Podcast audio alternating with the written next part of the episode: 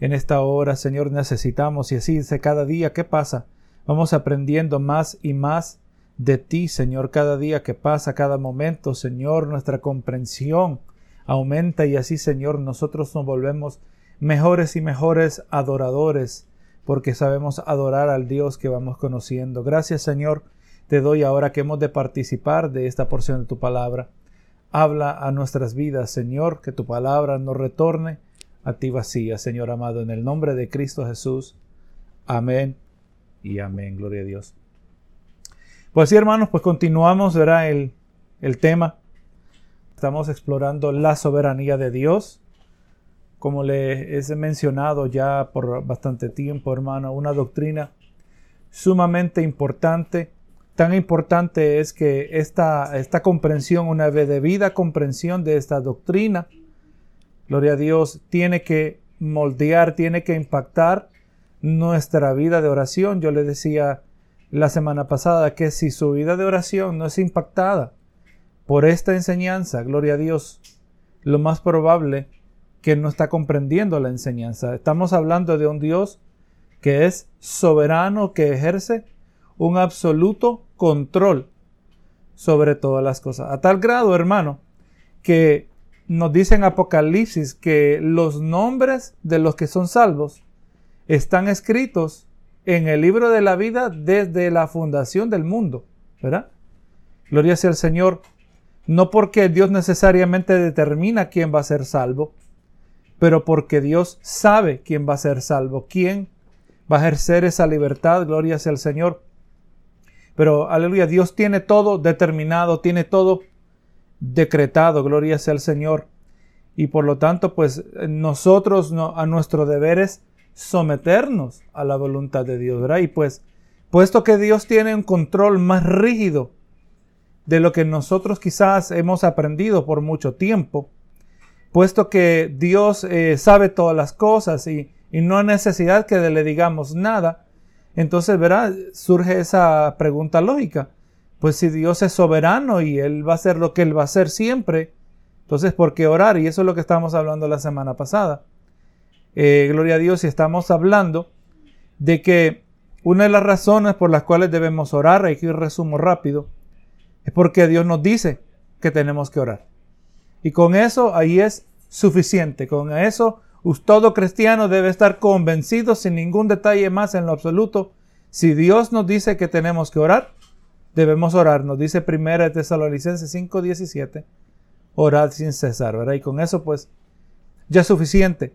Pero no, gloria a Dios, la palabra continuamente también nos dice que debemos presentar nuestras peticiones. Bendito Dios, y cuando nosotros vengamos, aleluya, a Él, cuando nosotros vengamos en oración, una de las razones también es que es por medio de la oración que nuestros corazones se despierta en ellos un deseo celoso y ardiente de buscar y amar y servirle. Esa, esas son los momentos de intimidad que pasamos como creyentes. Eh, otra razón por la cual Dios quiere que vengamos a Él en oración es para que entre en nuestros corazones un anhelo o que se aleje de nuestros corazones anhelos y deseos de los cuales nos avergonzaríamos que Dios fuese testigo. ¿verdad? Cuando uno está viviendo una vida, una conducta que desagrada a Dios, es, bien difícil venir a Dios en hipocresía, hermano, en oración. Gloria a Dios, cuando venimos a Dios en oración, si vamos a tratar de orar de sincero corazón, inmediatamente la hipocresía es expuesta. Eh, Dios quiere que vengamos a Él tercero, porque así vamos a estar preparados para recibir los beneficios o recibir sus beneficios con un corazón sincero de gratitud. Es bien difícil venir a Dios en oración si no es con agradecimiento, ¿verdad? Así que hermano, pues eh, cuando nosotros por medio de la oración buscamos a Dios, buscamos eh, la gloria del Señor, el hombre es beneficiado cuando Dios es glorificado. Escuche bien esto, Dios, eh, el hombre es beneficiado cuando Dios es glorificado. Por eso, cuando usted y yo tengamos una necesidad, cuando usted y yo estemos enfermos, cuando usted y yo tengamos necesidades económicas o cualquier, que, cualquiera que sea el problema. Eh, oremos al Señor, pero no simplemente venir diciendo, ayúdame Señor, resuelve mi problema, sino comenzar diciendo, Señor, glorifícate. Glorifícate, yo no sé cuál es la mejor solución, yo creo que sería esta, pero eso es secundario, lo que importa es que el nombre de Dios sea glorificado. Esa debe ser nuestra meta, hermano. Y si esa es la actitud de nuestras oraciones, eh, puede ser que llegue el momento donde nosotros tengamos que escoger dar nuestras vidas por Él, hasta nuestro deseo de agradarle es a tal grado que hasta, estaremos dispuestos a morir por Él, ¿verdad? Esa debe ser nuestra actitud. Oramos para glorificar a Dios, pero también oramos para recibir de su mano los beneficios de la oración. La oración es para nuestro beneficio, aún en luz del hecho que Dios sabe el fin desde el principio y eso es lo que debe brindarnos a nosotros seguridad que Dios sabe el fin desde el principio. Es más, Dios se jacta de eso mismo, que Él es aquel Dios que revela el final desde el comienzo.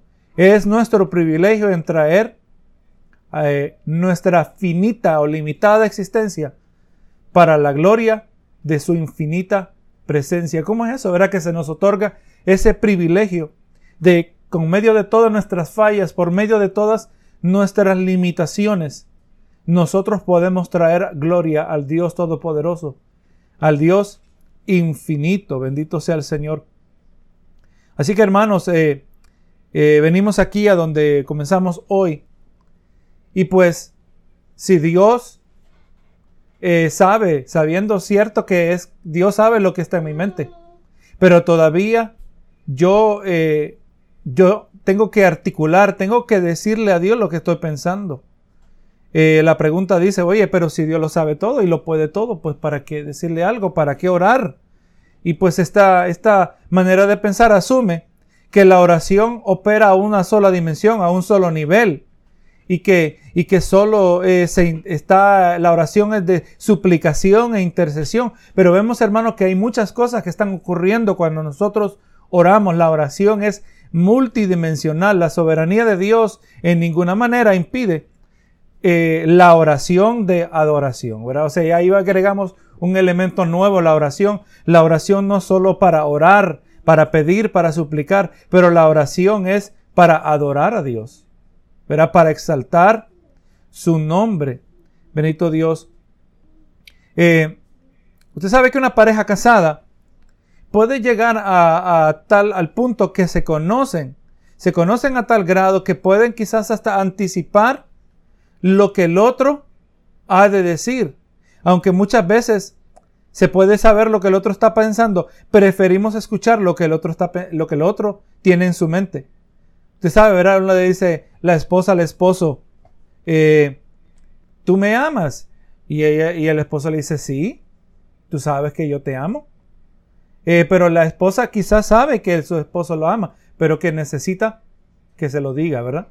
Así Dios nos ha creado Así también nosotros somos llamados a interactuar con Dios. A Dios le agrada. Quizás no vamos a decir que Dios necesita, pero que a Dios le agrada y también a nosotros eh, nos conviene hablar y decirle a Dios lo que estamos pensando.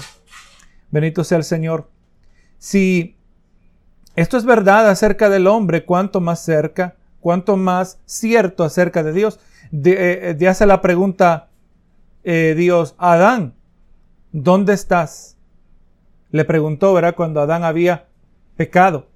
Y obviamente Dios sabía dónde estaba Adán, pero era necesario que hubiera esa interacción, era necesario que Adán confesara eh, de lo que él estaba haciendo. Así hemos sido diseñados. Ese es el diseño de Dios. Somos criaturas relacionales. Necesitamos relacionarnos con Dios, necesitamos relacionarnos con otros, con nuestros hermanos, nosotros somos bendecidos en la comunión. Benito Jesús. Así que tenemos este privilegio, un privilegio sin comparación al compartir nuestros más profundos pensamientos con Dios. Entonces vamos mirando que eh, el hecho que Dios es soberano y que Dios todo lo sabe, eso no cancela la necesidad, la prioridad que debe haber en la oración. Gloria sea al Señor.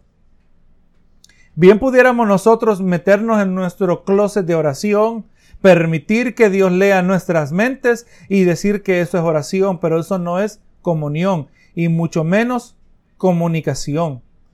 Que gloria a Dios somos criaturas que nos comunicamos por medio del habla, gloria a Dios. Y cuando hablamos nuestra oración, esto resulta ser una manera de tener comunión y de comunicarnos con el Señor. Así que hermano, cuando nosotros eh, vamos mirando la soberanía de Dios debe influir nuestra actitud hacia la oración. Gloria a Dios, por lo menos en lo que es relacionado a la adoración. Dios es supremo. Eh, eh, nosotros, eso como que le da fuerza a nuestra adoración, porque podemos estar en situaciones adversas y podemos reconocer que Dios está en control. Podemos estar en momentos de pérdidas y podemos adorar a Dios por su majestad, porque como hemos hablado en otros días, eh, aunque no sabemos lo que Dios está haciendo, podemos estar experimentando momentos oscuros, pero muchas veces descubrimos, como habíamos traído en esa predicación, que en medio de la oscuridad descubrimos la providencia de Dios, donde Dios en los momentos difíciles nuestros eh, nos sorprendemos que le está trayendo haciendo preparativos para una bendición está haciendo preparativos para proveernos nuestras necesidades. Gloria sea al Señor. Así que vamos entendiendo que cada beneficio, cuando poseemos este conocimiento, cada vez que Dios nos da algo, sus beneficios, cada bueno y don perfecto es una expresión de la abundancia de su gracia. Nosotros vamos mirando, hermanos, mire, ahora mismo alrededor nuestro mucha gente no está trabajando. Mucha gente. Eh, hay gente que se está quejando diciendo, oye, pero nosotros nos arriesgamos cuando estamos trabajando, eh, quejándose, olvidándose que están trabajando, que hay entradas. Pues nosotros somos de, de tal manera que miramos esto y aunque dijéramos que hay un cierto riesgo en salir a trabajar, pero gloria a Dios el Señor nos está proveyendo y hasta el día de hoy nos ha cuidado. Le recuerdo del comentarista bíblico eh, se, llama, se llamaba Matthew Henry, Mateo Henry. Y pues a Matthew Henry lo asaltaron. Algunos conocen esta historia. Y Matthew Henry, pues, cuando el ladrón le iba a despojar de sus cosas, le dice, deme un momentito, le dice al ladrón. Yo me puedo imaginar la cara del ladrón en este momento. Y dice, quiero hacer una oración. Y oró a Dios. Y oró a Dios por tres cosas.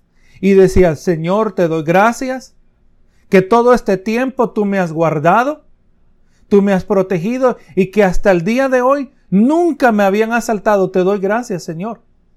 Te doy gracias también, Señor, que aunque este hombre quiere mis posesiones, pero no quiere mi vida, dice. Y de ahí tercero, Señor, te doy gracias, que aunque este hombre me, me está robando, dice, yo no ando casi nada, dice. Gloria a Dios. Entendiendo la soberana eh, gloria a Dios, voluntad de Dios, ¿verdad que sí? Esto es tremendo, hermano. Tiene que moldear nuestra manera de pensar. Esto no es este, una anécdota, esto ocurrió en la vida real.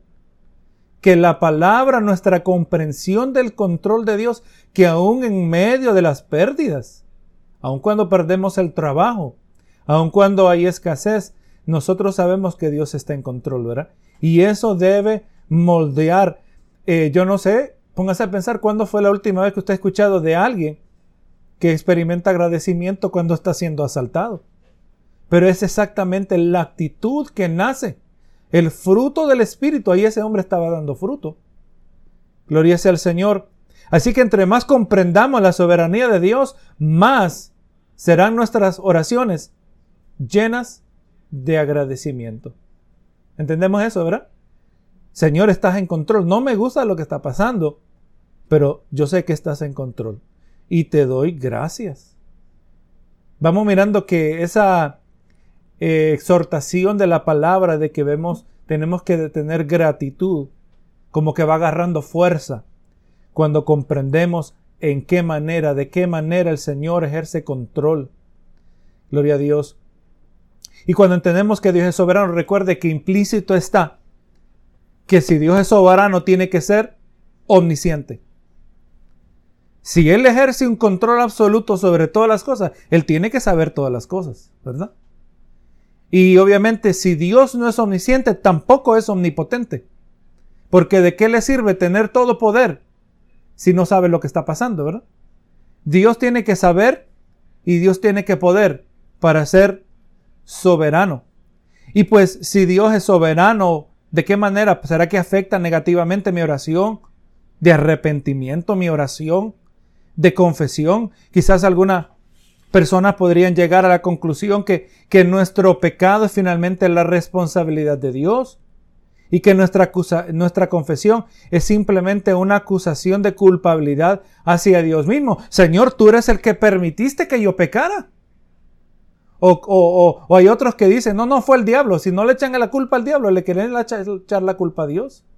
Es más, esto no es algo nuevo, hermano, lo vemos aún desde el libro de Génesis, ¿verdad? Adán, ¿qué le dijo? La mujer que tú me diste. Oh, hermano, qué atrevimiento. La mujer que tú me diste. O sea, en otras palabras, si no me hubieras dado esta mujer, yo no estuviera en este problema. En otras palabras, si me hubieras dado otra mujer, quizás yo estuviera en otra situación hoy. Pero no, sabemos nosotros que ese no es el caso. Dios no es el verdadero cristiano. No puede culpar a Dios por su pecado vamos mirando que obviamente el verdadero cristiano no va a buscar excusa. Hermano, y también, y algo he entendido, he comprendido y he observado a lo largo de los años, que hay cristianos que le pasan echando la culpa al diablo, ¿verdad? Aunque hemos estado hablando de echarle la culpa a Dios. Pero más común es aquel creyente que le pasa echando la culpa al diablo. Y yo he observado y comprendido, y obviamente a través de la palabra me he dado cuenta que la mayoría de los casos, cuando se le está echando la culpa al diablo, la culpa la tiene la carne. La culpa la tenemos nosotros. Porque le preguntan al cristiano, ese cristiano fulano que le dicen, hermano, ¿cómo estás? Hoy dice, estoy en victoria. Mañana le vuelven a hacer la pregunta y dice, ay hermano, el diablo es malo. No, no, gloria a Dios. Hay que decir, ay hermano, la carne es débil. Eso es lo que hay que decir. Nosotros no tenemos control sobre el diablo. ¿Verdad que sí? Nosotros no podemos controlar lo que el diablo hace. El único que controla lo que hace el diablo es Dios. Eh, ¿Usted se imagina, hermano, a Job reprendiendo 24 horas al día? ¿Será que la historia hubiera cambiado? no, porque Dios le dio permiso. Usted se imagina a Pedro reprendiendo, reprendiendo al diablo en todo momento. Y, Jesús quizás le dice, pero yo ya le di permiso, yo le di permiso que te zarandee como el trigo. O sea que hay momentos, hermano, donde nos enfocamos y desperdiciamos tanta energía reprendiendo al diablo, sus demonios, cuando debemos estar más bien dominando la carne. Jesús nos dijo, verá, velad y orar para que no entréis en tentación. El diablo es malo y me tendió una trampa, pero caí porque yo me descuidé. Porque hermano, el que es un hijo de Dios es guiado por el Espíritu de Dios. Y si hay una trampa que el diablo me puso, el Espíritu de Dios me va a guiar y me va a guardar. Dios no quiere que yo caiga en las trampas del diablo. Dios nunca me va a meter en tentación.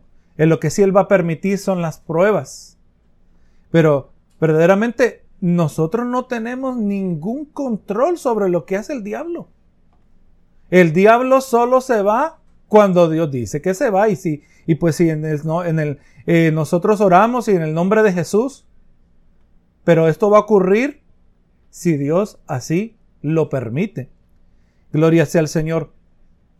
Así que hermano, pues vamos a entender que aunque nosotros no podamos conectar la cómo funciona el mecanismo entre la soberanía divina y la responsabilidad humana, pero sí debo comprender que lo que origina de la maldad de mi propio corazón no se le puede asignar a la voluntad de Dios. Y esto es algo que yo le dejo esa tarea también. si Dios es soberano y Dios tiene un control absoluto, pero al mismo tiempo la palabra nos hace a nosotros responsables de nuestras acciones. El ser humano tiene su voluntad también. Y si Dios tiene un control absoluto, entonces ¿cómo será que hay espacio para la voluntad humana? Esa debe ser una pregunta legítima.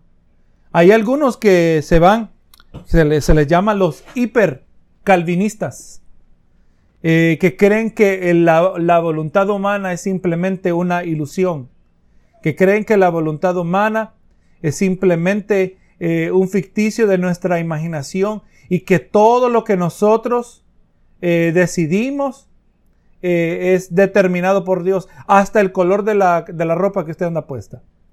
No, no, hermano, vamos mirando cuidadosamente que la palabra no respalda eso.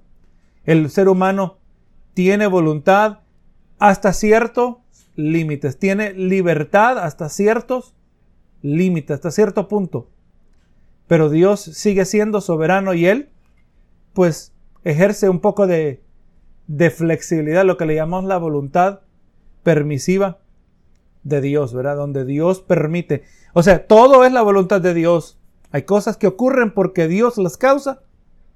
Hay cosas que ocurren porque Dios las permite. Todas son la voluntad de Dios ejercitada. Usted permite quién entra a su casa y usted decide quién no entra a su casa, ¿verdad? Y aunque usted no le abrió la puerta a fulano y se metió, pero si usted no lo saca, usted le permitió que entrara, ¿verdad? Así funciona. Vamos mirando, hermanos. Entonces, ¿qué es lo que cambia la oración? ¿Cambia algo la oración? Si Dios eh, ya tiene su, su voluntad, es un ferrocarril que no se puede desviar, ¿cambia algo la oración? ¿Qué ocurre? ¿Dónde, dónde colocamos la, la, oración y la intercesión? Usted sabe, la expresión intercesión se refiere cuando vamos a interceder por alguien en oración, se refiere a, al acto de interponerse entre dos partidos. Cuando yo intercedo por una persona, yo me estoy metiendo entre esa persona y Dios. Y yo estoy defendiendo, yo estoy suplicando a causa de ello. Ver, nosotros debemos interceder. es un concepto bíblico. Debemos interceder, debemos orar. La palabra nos dice que debemos orar por los líderes, por los líderes que están a cargo del gobierno. Sea que me caiga bien Obama, hay que orar por Obama. Sea que me caigan bien o me caigan mal Trump, voy a orar por él también, porque eso es lo que la palabra a mí me dice, porque la oración sí impacta, no es un desperdicio. Vamos a decir, es un ejercicio. Ahí somos llamados a interceder. Eh, ¿De qué manera produce diferencia la oración? Ahora, si la oración del individuo es incapaz de persuadir la mente de Dios ¿Sirve para algo la oración? Claro que sí. Le recuerdo, algo que usted no se le debe olvidar de todo este tema que hemos estado hablando. De acuerdo a la palabra, nosotros no podemos persuadir a Dios a que cambie de idea. Eh, de acuerdo a la palabra, no es más, le agrego que no hay necesidad de persuadir a Dios de que cambie de idea, porque Dios es perfecto y Dios es bueno y desde la eternidad Él ya sabe lo que tiene que hacer y Él no necesita que venga yo como una hormiga y hacerle una sugerencia para que considere una mejor opción. Dios ya lo sabe todo, ya el mejor curso ya lo determinó Él. Dios no necesita ser persuadido, Dios no puede ser persuadido y, y una de las implicaciones que debe ser inmediatamente evidentes para nosotros es que cuando usted suplique al Señor, cuando usted intercede, no tiene que desgastarse diciéndole al Señor, por favor, Señor, por favor. claro, hay que pedirle al Señor, por favor, vamos a suplicar, ¿verdad? Pero no vamos a pasar toda la noche pidiendo por favor a ver si Dios lo hace. Si Dios decidió que no lo va a hacer, no importa que los hermanos de mayor oración en la iglesia y de fe y de ayuno se pongan de acuerdo. ¿Por qué? Porque si no es la voluntad de Dios, Dios no lo va a hacer. E, y vamos a reconocer esto. Muchas veces hay gente que anda prometiendo cosas que Dios no promete. Yo entiendo que hay ministerios de sanidad. Yo entiendo que hay personas que Dios los usa en la sanidad. Pero vamos a tener que reconocer que no es la voluntad de Dios a sanar a toda persona. Y estos que andan promoviendo estos ministerios de, sanidad, que supuestamente la premisa es que todo el que llega va a ser sanado. Y cuando viene fulano y se ora por él y todo el mundo oró sinceramente, más el predicador oró con toda sinceridad. Lo entrevistó para saber qué, qué demonio de enfermedad tenía. Demonio, te reprendo, demonio del diabetes. Y el asunto que no era demonio, es que come mucha, mucha azúcar la hermana. demonio de, de, alta presión. Y es que el hermano, el hermano no para de comer sal. ¿Cómo se va a ir el demonio si el demonio no está? Pero bueno, ese es otro tema, ¿verdad? Pero el asunto es que Dios no sana a la persona. Entonces, ¿qué viene el predicador? Predicador, ¿qué pasó? Que Dios no me sanó. Oh, hermano, es que usted no tuvo suficiente fe. Qué fácil. Qué fácil se escapan. No, hermano. Dios no sanó porque no era la voluntad de Dios no sanar. Pero pastor, ¿cómo se atreve a decir que es la voluntad de Dios que, que nosotros no seamos sanados? Bueno, pregúntele a Job. Bueno, pregúntele a Pablo acerca del aguijón en su carne. Dios le dijo que no. Pregúntele a Timoteo en el Nuevo Testamento que Pablo eh, le decía sabiendo que Timoteo tenía problemas en el estómago. Interesante que no le dijo, mira, no te preocupes, yo tengo todavía alguno de esos paños ungidos que me quedaron de la última tanda, te lo voy a mandar, que solo con el tener contacto con él vas a ser sanado. No le dijo, mira, no te preocupes, que ya tengo a Pedro preparado con cuya sombra se sanan los enfermos. Te lo mando la semana que viene, llega en una semana. No ocurrió nada de eso. No te preocupes, mira, aquí tengo a tu mamá que la voy a usar como punto de contacto. Que tú vas a ser sanado en el nombre de Jesús. No, hermano, tenemos que reconocer que hay momentos que no es la voluntad de Dios de contestar la petición como nosotros la estamos pidiendo. Y a nosotros, nuestras, en comparación que somos hormigas, no entendemos todo lo que Dios está haciendo. Pero sabemos que aun cuando Dios nos sana, que aun cuando no trae la provisión de la manera que pensamos, Dios tiene un buen propósito y donde Él va a ser glorificado, ¿verdad? A eso espero que decimos amén todos. Así que, pues si no podemos persuadir a Dios, ¿para qué sirve la oración? ¿Sirve para algo? Claro que sí sirve la Biblia establece que existen ciertas cosas que Dios ha decretado desde la eternidad y el cumplimiento de estas cosas es inevitable. Si usted yo, Señor, por favor, entendiendo que la gran tribulación es la gran persecución, es mejor la manera de definirla. Señor, por favor, que no pasemos por eso. no, el Señor ya nos dijo lo que va a pasar.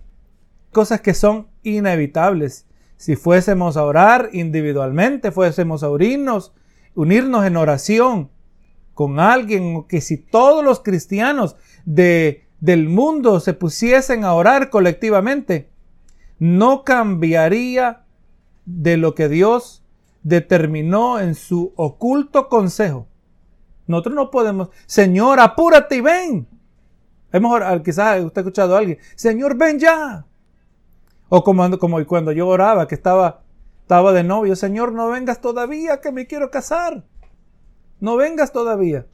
Imagínese, hermano, que todo jovencito que se está por casar se pone a orar, no vengas todavía, el Señor nunca viene. No, no, es en la voluntad de Dios. Si, si Abraham hubiera bajado a, a cinco, Dios hubiera obrado. No, pero hermano, recuerde, número uno, Dios ya sabía que Abraham iba a orar de esa manera. Dios ya sabía, y es más, recuerde cómo somos nosotros.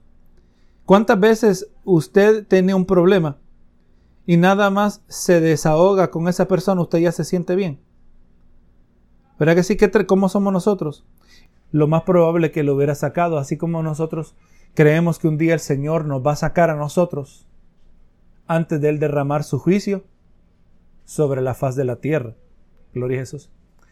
Eh, pero sí, hermano, es bueno, hermano, que le vengan a mente pasajes como estos, que si no los ponemos en el contexto de este tema, pareciera decir que estamos contradiciendo, pero claramente sabemos nosotros que Dios sabe todas las cosas. Y a Dios no lo vamos a sorprender con una súplica. Como en el caso de Moisés, Señor, por favor no los mates, eh, porque la gente que va a decir que no lo logró meter en, en la tierra prometida y por eso los mató. Y de ahí es ridículo pensar que Dios dice, es verdad, Moisés, fíjate que yo no me había puesto a pensar en eso. Claro que Dios sabía, pero era necesario que Moisés ejercitara su corazón pastoral. Es más, era necesario que quizás que el pueblo viera cómo Moisés amaba a ese pueblo, ¿verdad? Aunque no lo apreciaron, lo querían apedrear en muchas ocasiones, pero era necesario que, es más, a veces nosotros reaccionamos de manera que nosotros mismos nos quedamos sorprendidos. Y espero que la mayoría de las veces nos quedamos sorprendidos cuando reaccionamos para la gloria de Dios. Vamos aprendiendo cosas de nosotros mismos, todavía seguimos aprendiendo acerca de nosotros mismos. Y eso es algo que vamos descubriendo eh, a través de la oración. Póngase a pensar cuántas veces tenemos que orar por algo y cómo se tarda la contestación. Y cómo se tarda y cómo tenemos que humillarnos delante de Dios. Y cómo tenemos que venir otra vez en oración, Señor, acuérdate de mí. Y tenemos que volver, hermano. Eso va desgastando. Eso desgasta el orgullo, póngase a pensar. Señor, yo estoy acostumbrado a resolver, pero ahora aquí estoy en suspenso. ¿Qué vas a hacer, Señor? Hermano, Dios usa la oración. La oración, sí. Dios no necesita que oremos. Lo que necesitamos orar somos nosotros. Para nuestro bienestar. Y entre más practiquemos la oración, vamos comprendiendo. Y, y aunque no lo puse aquí inmediatamente, pero la oración no puede persuadir a Dios pero la oración sí puede persuadirnos a nosotros. La oración no puede cambiar la mente de Dios, pero sí puede cambiar la mente nuestra. ¿Cuántas veces usted y yo salimos con una diferente manera de pensar después de que hemos pasado tiempo con Dios? Cuando el Señor nos recuerda su palabra y pues volviendo aquí, hermanos, pues sabemos que no importa que nos pongamos de acuerdo nada cambiará de su voluntad. Y cuando digo oculto, su oculto consejo, su voluntad, que no ha sido revelada, porque nosotros no sabemos lo que Dios va a hacer. Eh, es más, este, en el día de ayer murió un grande siervo de Dios, se llamaba Ravi Zacarías, un hombre de la India, evangelista, filósofo. Verdaderamente, ese le voy a decir que es un hombre que impactó mi manera de pensar desde mis primeros años como adulto en los caminos del Señor. Y, pues se murió de cáncer, hermano. Se murió de cáncer este hombre de 74 años. Y al otro lado tenemos al hermano John MacArthur, que este hombre 81 años va a cumplir. ¿Será que tiene más fe John MacArthur que Rabbi Zacarías? No, hermano, es que era la voluntad de Dios. ¿Verdad? Y eso es lo que nosotros tenemos que reconocer. Nosotros lo vamos a entender por qué Dios hace las cosas. Hay otros hermanos que se mueren. Un hombre llamado Dietrich Bonhoeffer fue matado por Hitler en Alemania. Este hombre dejó en su corta su corto tiempo como teólogo, creo que murió a lo, como a los 35 años. Ese hombre era un tremendo recurso para el cuerpo de Dios, pero Dios se lo llevó. Nosotros no sabemos lo que Dios está haciendo. Y si uno se murió, en nuestra opinión, a, una temprana edad, eh, no es porque no tenía fe, no, es que era la voluntad de Dios. Y los detalles nosotros los ignoramos. Pero nosotros no podemos cambiar el consejo de Dios, la voluntad de Dios. Eh, eh, es más, si, si, si diéramos orar para que Jesús nos retornase, Jesús siempre va a volver. Pero surge esa pregunta, ¿verdad? Que si, espero que le viene a mente uno de esos versos muy conocidos. Pero pastor, ¿no dice la Biblia que si dos o tres se ponen de acuerdo tocante a una cosa les será dada? ¿Verdad que sí? Está ese verso. Y es por eso, hermano, que cada verso se tiene que colocar en su contexto. Usted conoce, recuerda el dicho, ¿verdad? Que un texto fuera de su contexto es un pretexto, ¿verdad? Usted puede sacar a un verso de la Biblia y lo, lo va aislando y usted puede hacer que diga lo que usted quiera. Vamos a ser buenos intérpretes y vamos a colocar cada verso. Y ese, y ese verso donde habla que si dos o tres se ponen de acuerdo tocante a una casa, les será dada. Sí, claro que la Biblia dice eso, pero el contexto de este pasaje está hablando de la disciplina en la congregación. No está hablando de las peticiones de oración.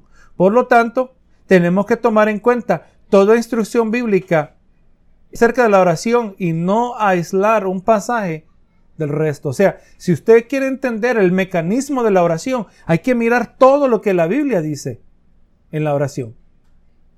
Así que hermano, pues el asunto va a ser evaluado en la totalidad de las escrituras, resistiendo lecturas aisladas, lecturas fuera de contexto, como hemos estado hablando de la soberanía de Dios. O Dios puede ser persuadido o Dios no puede ser persuadido. Hay pasajes que parecen decir que no, o, hay pasajes que parecen decir que sí. Entonces tenemos que evaluarlo todo y ver qué es lo que es más claro, así también acerca de la oración. También otro se atreverá a preguntar, ¿no dice la Biblia de vez en cuando que Dios se arrepiente? En el Antiguo Testamento lo dice, Jonás 3.10.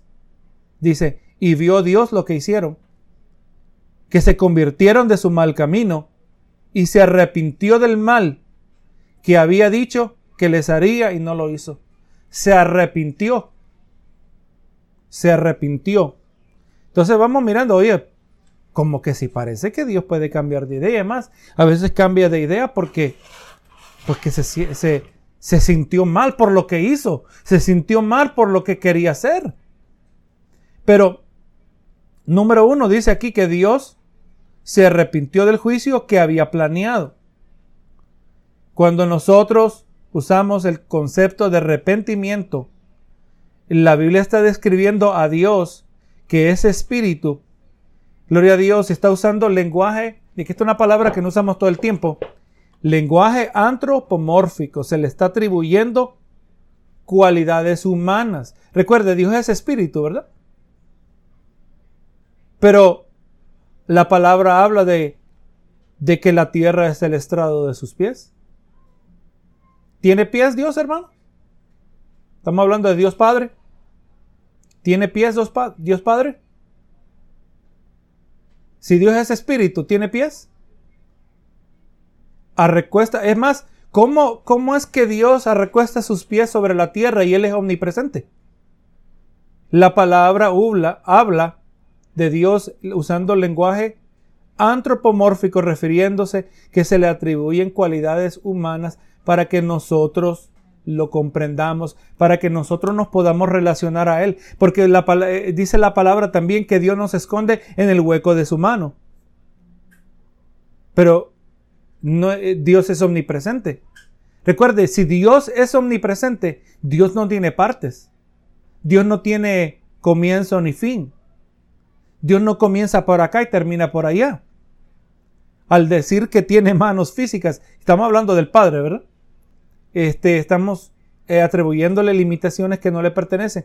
La palabra está repleta de lenguaje de esta manera para que nosotros nos podamos relacionar a Él.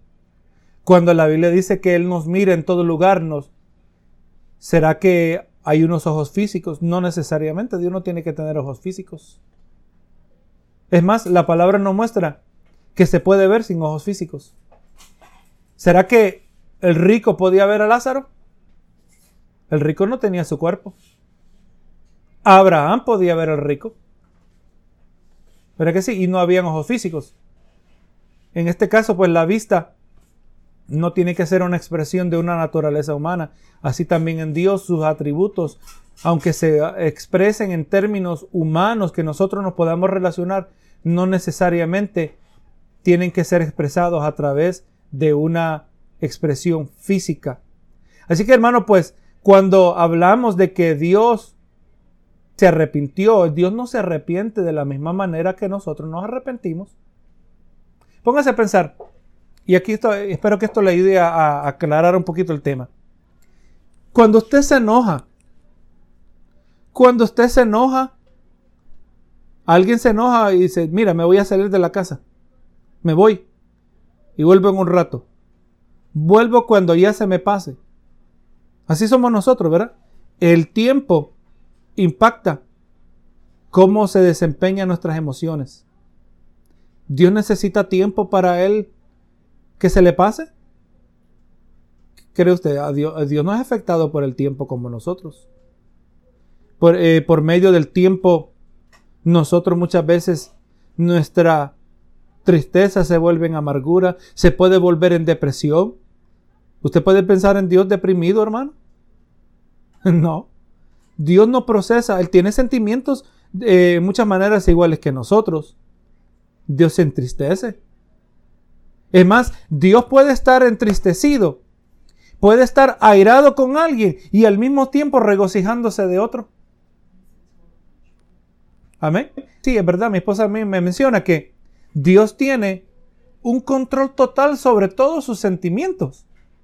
Control que nosotros no poseemos. ¿Verdad que sí? Así que si Dios se arrepiente, número uno, tenemos que reconocer que Dios no se arrepiente de la misma manera que nosotros. Y por otro lado también dices que Dios no es hijo de hombre para que se arrepienta. Entonces pareciera aquí una contradicción, ¿verdad? Pareciera. Hay que recordar el factor de traducción.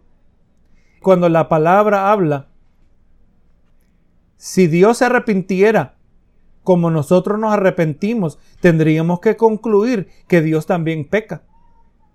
Y que también, pues si Dios peca, también necesita salvación. Porque yo me arrepiento de un mal que yo hice. O me arrepiento de pensar hacer un mal. Pero Dios no se, Dios es perfecto. Ahora así que, así que si Dios se arrepiente, Él no se arrepiente de la misma manera y acerca de las mismas cosas que nosotros nos arrepentimos. Cuando Dios se arrepiente, como vamos mirando aquí, lo que claramente aquí nos dice es que Dios removió la amenaza del juicio sobre su pueblo. La palabra hebrea que es traducida arrepintió, la palabra nakam, significa confortar, aliviar. Como en este caso Dios sintió alivio que el pueblo se había apartado de su pecado, gloria a Dios, y revocó la sentencia del juicio que había impuesto cuando Dios cuelga su espada de juicio de sobre la cabeza de la gente, y estos se arrepienten y él detiene su juicio, ¿será que cambió de idea, hermano? Pónganse a pensar. Si la gente se arrepiente porque la amenaza de juicio está, y esta gente se arrepiente y Dios detiene su juicio, ¿cambió Dios de idea? Entonces Dios mandó la amenaza. Así como al hijo, ¿verdad? Que te voy a, y le enseñamos la correa, te voy a pegar. ¿Verdad que sí? Y, esperamos que eso sea un incentivo para que el muchacho desista de lo que está haciendo. Benito Dios, así también Dios. En el caso de Dios, pues, eh, diferente a, a, un padre que corrige, nosotros no podemos impactar el corazón del hijo, no podemos cambiar, pero Dios sí puede. Dios sí puede. Entonces, claro, Dios manda aviso de que hay juicio que viene y nosotros nos arrepentimos. El arrepentimiento es lo que Dios estaba buscando. Pero si Dios no nos amenaza, no nos arrepentimos. Eh, eh, así, que Dios, Dios sabe exactamente lo que Él está haciendo. Gloria sea el Señor. Tenemos esa necesidad. Tenemos que procesar las cosas. ¿Cuánta gente viene a la iglesia porque le pasó algo? Y si no le pasa eso, no vienen a la iglesia. Así que eh, todo esto, verá, y pues vamos mirando, todo esto va eh, en grande manera entretejido la soberanía de Dios, la oración del creyente, la voluntad humana. Todo esto va entretejido y entre más pensemos al respecto, más meditemos al respecto, pues este, vamos a ser impactados, van a ser impactadas nuestras oraciones, va a ser impactada nuestra voluntad. Gloria sea el Señor. Oramos, Señor amado, en el nombre de Jesús, agradecidos por este tiempo. Señor, cada, cada día que somos expuestos a, a una verdad, una revelación fresca de tu palabra, de tu palabra iluminada en nuestros ojos. Padre Santo, cuando nuevo conocimiento bíblico es impuesto sobre nuestras vidas, nosotros, Señor, somos transformados un poco más. Somos transformados un poco más cuando aplicamos tu verdad. Y qué bueno, Señor, cuando tú nos brindas de una dieta saludable a cada uno de nosotros, Señor, ese pan que, que sacia nuestro paladar espiritual, el hambre que cada uno de nosotros, Señor, tenemos. Y en esta hora te doy gracias por cada uno de mis hermanos que ha llegado, Señor, una bendición especial anhelo sobre sus vidas. Ese es el deseo, Señor, de este tiempo que compartimos, el yo, Señor, colocarme y prepararme con tu palabra, Señor, de ser de bendición, eh, aleluya, cada una de sus vidas. La bendición continúa cuando cada uno de tus hijos andamos en obediencia a tu palabra y aplicamos tu palabra correctamente. Gracias, Señor, por cada uno de mis hermanos, Señor. Y mira así, Padre Santo, que ninguno de nosotros nos sintamos desanimados, sino más bien más fortalecidos para traer nuestras necesidades delante de ti, porque la oración sí cambia algo y comienza cambiándonos a nosotros, Señor. Así que despedimos esta reunión, que todo haya sido para tu gloria, en el nombre de Cristo Jesús.